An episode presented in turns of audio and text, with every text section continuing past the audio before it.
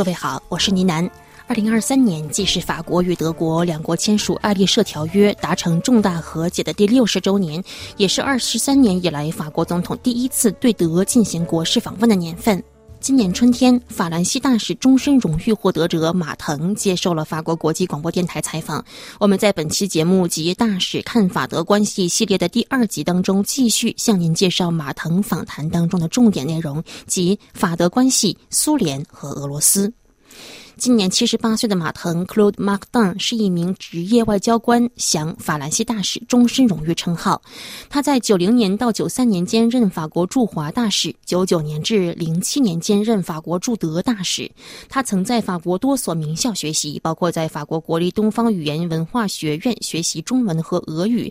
在职业生涯中，见证过中国文化大革命的初始时期，参与推动过法中两国的第一批重大合作项目，涵盖核能。石油、铁路与航空等。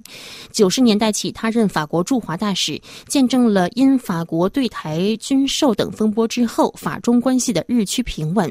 在欧洲事务方面，他曾深度参与过众多重要事件，例如七十年代英国加入欧共体谈判；八十年代以法国常驻欧共体副代表身份负责建立欧洲内部大型市场、预算与农业谈判；九十年代结束驻华大使工作后，代表法国参与欧盟东扩。的起草、参与与俄罗斯的谈判合作等，在他的新书《夜晚》当我想起德国大使回忆录当中，马腾对基于外交官职业生涯期间的所亲历的种种，对法德关系、法德与欧盟的关系等做了极为详尽的分析。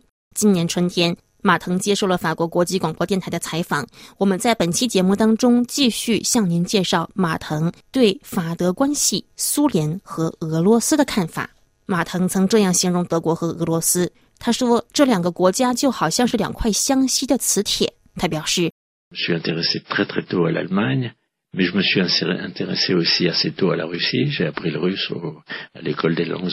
我很早就对德国产生了兴趣，也很早就对俄罗斯产生了兴趣。我在法国国立东方语言文化学院学习过俄语，一直对俄罗斯文化着迷。我想说，俄罗斯在欧洲，特别是在欧洲的灵魂当中，占有非常重要的地位。安娜·卡列尼娜对我来说，毫无疑问是有史以来最伟大的小说。尽管也我也非常喜欢巴尔扎克，也非常喜欢斯汤达。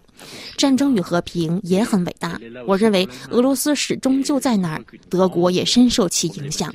不过几个世纪以来，特别是自十九世纪以来，我们一直都在研究一个问题，那就是德国和法国是否就俄罗斯意见一致呢？是否与俄罗斯意见一致呢？是否就俄罗斯问题持相反意见？是否彼此反对？或者在法德俄罗斯之间有一种三角形的和谐关系呢？托克维尔曾经强烈呼吁法德联手对抗俄罗斯。他认为未来的危险将来自于俄罗斯，因此法国必须要和德国联手。不过，历史为我们展现的却是一个截然相反的画卷。十九世纪末二十世纪初，法国和俄罗斯进行了联盟。这一强大联盟对抗的不是别人。正是德国，第一次世界大战就在这样的背景下打响了。可以说，一战源自俄罗斯，源自俄罗斯与德国的关系。今天，这一切都已过去。我们所需要的是确保我们能够和俄罗斯建立正常的关系，欧洲和俄罗斯能够建立正常的关系。曾经有那么一段时间，欧洲考虑过把俄罗斯纳入自己的怀抱。俄罗斯对于欧洲来说不能算是天然的内部成员，因为其一大部分领土都在欧洲之外。无论如何，欧洲和俄罗斯都需要保持一种关系，能够让两者进行合作。我现在不愿对未来进行任何前瞻，因为未来是非常动荡的，无法预测。我只是感到很遗憾，因为俄罗斯向乌克兰发动了攻击，因为欧洲在当今依旧爆发了战争，这令人害怕。最重要的是，俄罗斯不应该分裂欧洲。法国和德国应该对这些事情持有共同的看法和共同的分析。我非常理解欧洲东部新晋加入欧盟的大家庭的那些苏联前加盟国的反应。这些国家对于俄罗斯抱有极大的恐惧。我认为我们必须对这种恐惧加以理解。这些东欧国家对俄罗斯的恐惧深入骨髓，同时对安全的需求极大。那么现在的问题是我们，也就是说法国和德国，我们有着世界性的雄心壮志，我们想要在世界舞台上扮演重要角色，我们想要塑造一个伟大的欧洲。想做到这一点，我们就需要合作伙伴。我们有美国。美国很显然是我们欧洲尊贵的伙伴国，我们还有中国。虽然我们作为欧洲整体一直很难确定共同的对华政策，但中国的确也是我们的伙伴国家。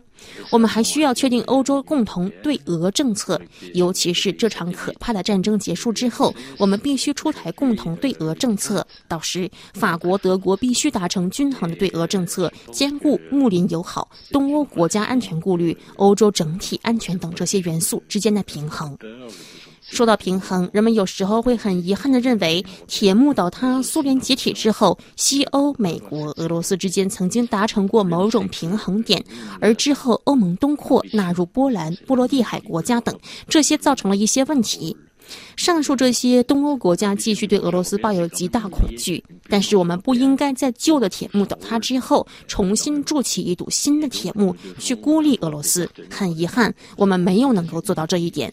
构建欧洲的出发点，首先就是让法国和德国能够和睦相处，这是构建欧盟的出发点，也是让莫奈、罗伯特·舒曼、戴高乐将军和阿登纳等先辈推动欧盟原型的初衷。法国和德国之间并不是爱情，甚至并不总是互相喜欢，双方对彼此发起过难以计数的战争，而且莱茵河是一条天然的界河，它两岸的风土人情截然不同，比比利牛斯山起到的文。化边界效果更加明显，所以让这样两个国家合作是上个世纪五十年代欧洲计划的核心点。人们当时想着让法德两国能够在经济上达成某种程度的团结，之后还可以在政治上同样达成某种程度的团结。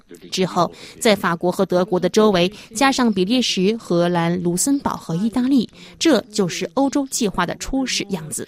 在法国和德国这个核心的周围添加上这么几个国家，让这些国家进行合作。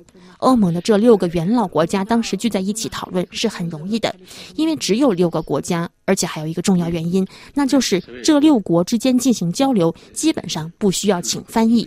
这曾经是一个非常有效率的圈子，有着共通的欧洲精神，也有着共同的欧洲灵魂。之后，这个欧洲圈子扩大了，事情就没那么简单了。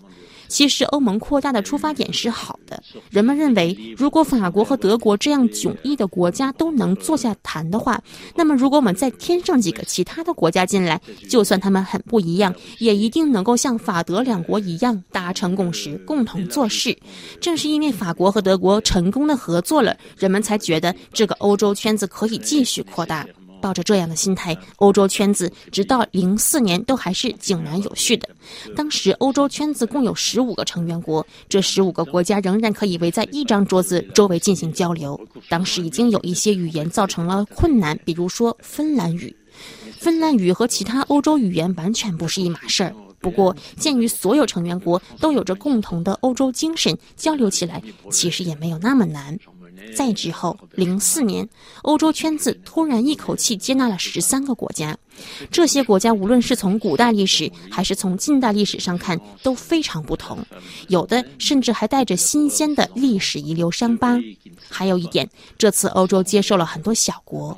初始阶段的欧洲圈子当中，有三个大国，即法、德、意，以及三个小国，比利时、荷兰与卢森堡。在我看来，这个组合曾经是非常完美的，因为在国家大小、数量上面达成了一种平衡。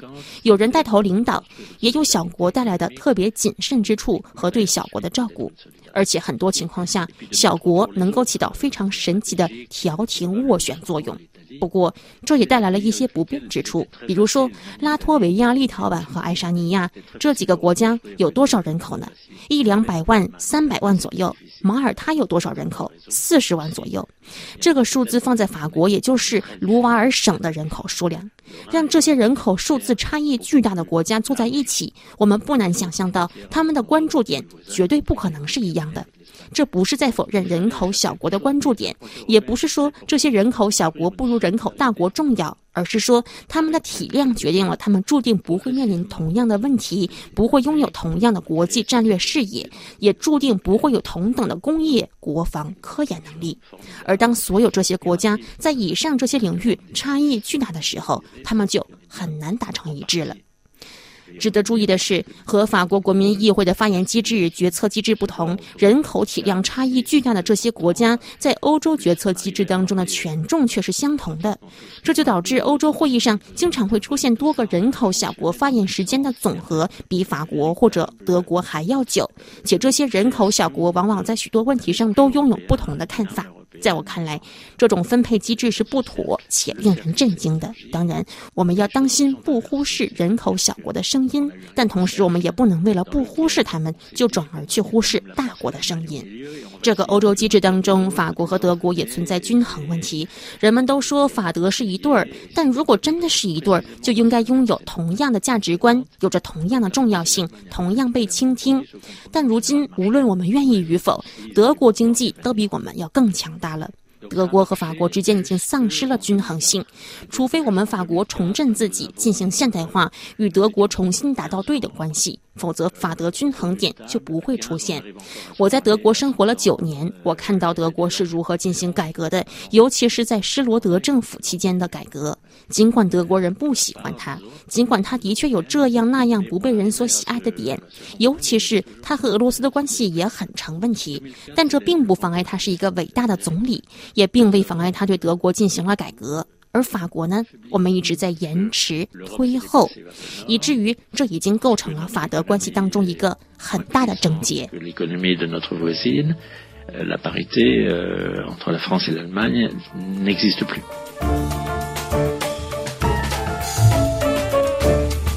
好了，各位，您以上收听到的是本台大使看法德关系系列的第二集，我是倪楠，感谢收听。